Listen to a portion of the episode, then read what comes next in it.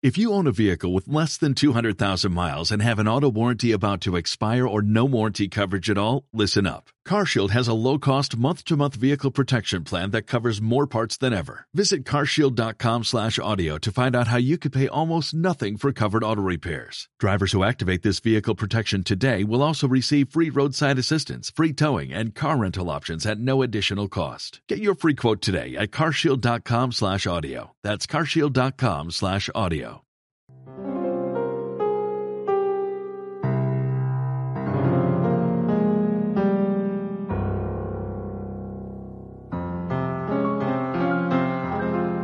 tiempo dijo Jesús a sus discípulos, si alguno de vosotros tiene un amigo y viene durante la medianoche para decirle, amigo, préstame tres panes, pues uno de mis amigos ha venido de viaje y no tengo nada que ofrecerle.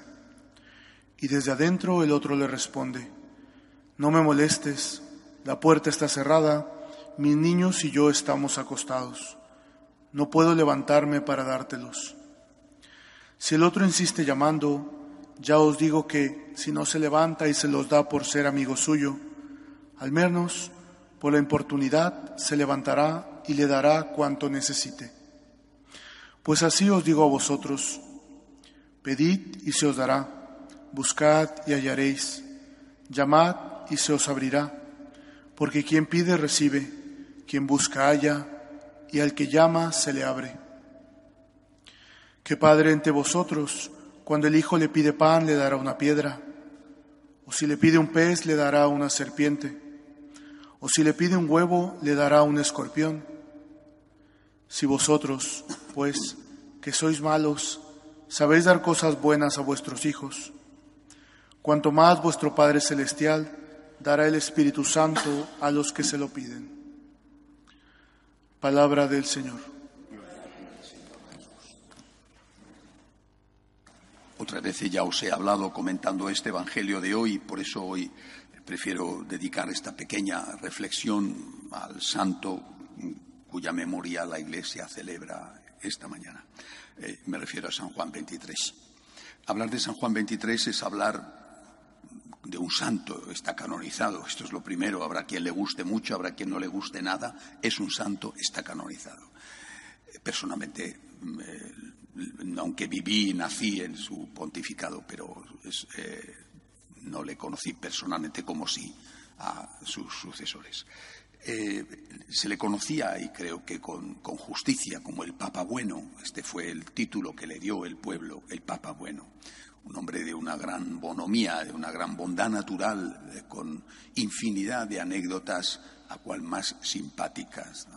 Pero quizá la, Juan XXIII va a estar siempre unido a la figura, al acontecimiento del Concilio Vaticano II, que fue convocado por él eh, y murió apenas empezado, o sea, después de la, primera sesión del concilio, las sesiones duraban tres o cuatro meses, se hacían eh, en el otoño.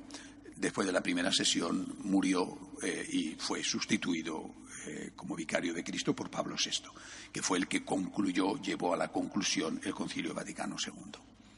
Eh, Juan XXIII convocó el concilio con una idea. La palabra, la palabra era aggiornamento, una palabra italiana eh, que no tiene fácil traducción al español. Sería la traducción más eh, ajustada sería puesta al día, poner al día, ayornar, poner al día.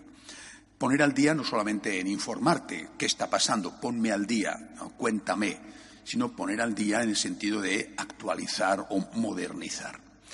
Esta palabra encierra, por lo tanto, un gran peligro. Modernizar, actualizar, ¿con respecto a qué? Con respecto a qué? Al mundo, modernizar en el sentido de mundanizar, poner al día en el sentido de hacer que la Iglesia se acomode al mundo, ese es el riesgo. Y sin duda este riesgo estuvo siempre presente en las distintas sesiones del Concilio Vaticano II. Pero no es lo que quería el Papa Juan. Él, junto a la palabra ayornamiento, utilizó otro concepto, ir a las fuentes, ir a la raíz, volver a la primitiva iglesia, o sea, modernizar la iglesia, ponerla al día, pero siendo fieles a la raíz a la raíz apostólica, a la raíz de la palabra de Dios, de las enseñanzas de los apóstoles e incluso de la tradición. Se olvida, por ejemplo, que Juan 23 eh, es el que hace un, documento insistiendo en la necesidad del latín. O sea, mucha modernización en el sentido que se entiende no tendría cuando insiste en la necesidad de que se estudie latín en los seminarios. Bueno, es decir, el Papa siempre tenía en la mirada que la Iglesia tiene que actualizarse, el mundo cambia, hay nuevas situaciones, por ejemplo, la valoración de la mujer, la valoración de la ecología, bueno, eh, pero que tiene que ser fiel a sus raíces. Y ahí es donde se produce el gran debate en el Concilio Vaticano II. Eh, yo fui durante seis años compañero de trabajo, discípulo, amigo del mejor periodista, al menos en lengua española, que informó sobre el Vaticano II. José Luis Martín Descalzo escribió eh, cuatro libros imprescindibles para entender aquello que se, se llamaban Un periodista en el concilio. Libros imprescindibles porque él vivió el concilio trabajando, ya era sacerdote, pero trabajando como periodista eh, desplazado en Roma. Eh, y después he tenido, tuve, perdón, la oportunidad de hablar muchas veces largo, tendido con él sobre el concilio y su desarrollo. Y recuerdo algunas cosas que él me decía. El concilio se prepara de una manera, se hace de otra y se aplica de otra. Eh, se prepara con una idea. Cuando llegan al concilio y algunos que están muy bien organizados, podríamos llamarles por poner un, apelativo, ¿eh? los progresistas o los liberales, por poner un apelativo. estaban muy bien preparados desde todos los puntos de vista, eh, organizados, con un verdadero lobby y además con las ideas muy claras de lo que querían conseguir. Mientras que la mayoría de los padres conciliares el concilio está formado por todos los obispos del mundo. La mayoría de los obispos pues no tenían un plan, iban con la mejor buena voluntad y fácilmente eran llevados hacia donde querían ser llevados por los que estaban organizando extraoficialmente el concilio. Bien. Por lo tanto, preconcilio, concilio y después posconcilio. Pero durante el concilio, sobre todo cuando ya viene eh, el Papa Pablo VI y toma las riendas del pontificado, durante el concilio se produjo una cosa, repito, me lo contaba de viva voz Martín Descalzo en su momento, se produjo una cosa que fue el diálogo, llamémosle así, llamémosle así porque no era propiamente un diálogo, entre Pablo VI y esta minoría, mayoría progresista que era la que estaba llevando el concilio eh, y la que quería aprobar determinados documentos. Un concilio es deliberativo, es decir, un concilio tiene valor cuando sus conclusiones son aprobadas por los padres conciliares, pero esas deliberaciones, esas conclusiones, esos documentos tienen que ser firmados por el Papa, si no, no valen. Entonces Pablo VI, cuando veía cómo estaba desarrollándose todo, advertía a estos que estaban organizando de facto el concilio y les decía, esto yo no lo voy a firmar. Vosotros podéis hacer lo que queráis. Estáis convenciendo a la mayoría de los obispos, pero yo esto no lo voy a firmar.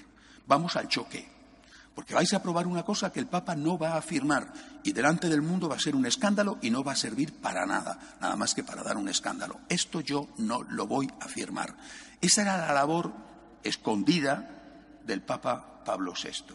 Ante esto, pues esa iglesia, sobre todo alemana, holandesa, fundamentalmente en este momento, también francesa, centroeuropea, que era la que marcaba el paso en el Concilio Vaticano II con, grandes teólogos. Bueno, este sector dominante, este sector reducía sus pretensiones y se llegaba a acuerdos, a algunos documentos que como en una constitución de un país, la Constitución española es un documento de acuerdo, un documento de consenso, esto no es lo que a mí me gustaría, pero tampoco es lo que te gustaría a ti. Vamos a pactar, vamos a firmar entre todos esto que vale para todos. Bien, así se llega a la redacción de los documentos conciliares. Entonces el Papa pudo firmarlos, son documentos que tienen rango de magisterio.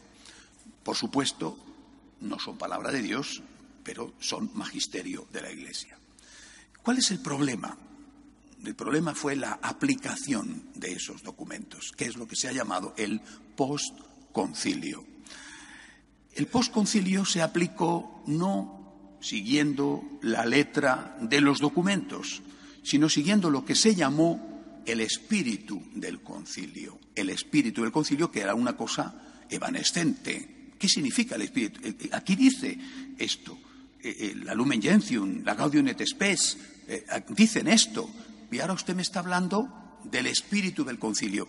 En el espíritu del concilio, aplicado por, en determinados sitios por ese sector, digamos, progresista o liberal, el espíritu del concilio tenía muy poco que ver con la letra de lo aprobado en el concilio, es decir, lo que firmaron los padres conciliares, y en cambio tenía mucho que ver con las ideas de esa minoría que había manejado el concilio. Y el espíritu del concilio, tal y como ellos lo entendían, no era continuidad ni con la palabra, ni con, por supuesto, la tradición. Los concilios anteriores, incluido naturalmente el gran concilio al cual odian los progresistas, que es el concilio de Trento. Nada que ver. Estábamos en una ruptura, no en una continuidad. Pablo VI sufrió muchísimo. Estoy convencido de que él eh, que será eh, pronto canonizado. Estoy convencido de que es confesor y mártir porque sufrió horrores intentando manejar esta situación que se le iba de las manos por su propia naturaleza, por su propia forma de ser. No olvidéis que fue él el que dijo nada menos que en la celebración de la fiesta de San Pedro y San Pablo en Roma, es decir, un gran acto, lo de el humo del infierno ha entrado dentro de la iglesia. Aquello se le iba de las manos cada vez más según avanzaba su edad, hasta que llegó Juan Pablo II y cogió de nuevo el timón. Juan Pablo II, Benedicto XVI hicieron todo lo posible por aplicar el concilio, pero con un criterio de continuidad con la palabra de Dios y con la tradición. Esta es la lucha que tenemos, no tenemos otra. Estamos en lo mismo, exactamente igual que cuando termina el concilio en el año 65. Estamos igual, estamos con un sector que quiere aplicar y vivir el concilio en continuidad con la palabra y con la tradición, siendo fiel a la letra del concilio, a lo que el concilio aprobó, y en un sector que le parece el concilio Vaticano II insuficiente como fruto de un pacto, de un consenso, y que quieren el espíritu del concilio, que es una ruptura con la tradición e incluso una ruptura con la palabra. Tenemos que creer en el Espíritu Santo. Creo que a todos nos falta mucha fe. Creer en el Espíritu Santo. ¿Por qué? Porque si no creemos en el Espíritu Santo, no creemos que ese concilio sea obra del Espíritu Santo tal y como fue aprobado, pero ¿por qué entonces íbamos a creer que el concilio de Trento o el Vaticano I sí es obra del Espíritu Santo? Tenemos que creer en el Espíritu Santo, tenemos que confiar en Dios y, por supuesto, atenernos a aquello que el Señor nos ha enseñado la palabra de Dios es la enseñanza del Señor. Esto nadie puede tocarlo. La interpretación de la palabra dada durante dos mil años es el magisterio de la Iglesia, la tradición, y esto nadie puede tocarlo. Hay que avanzar, pero nunca de tal manera que se vuelva atrás y se niegue justo o se diga justo lo contrario de lo que han dicho los que nos han precedido. Que San Juan 23, que está en el cielo, interceda por la Iglesia. De pie, por favor.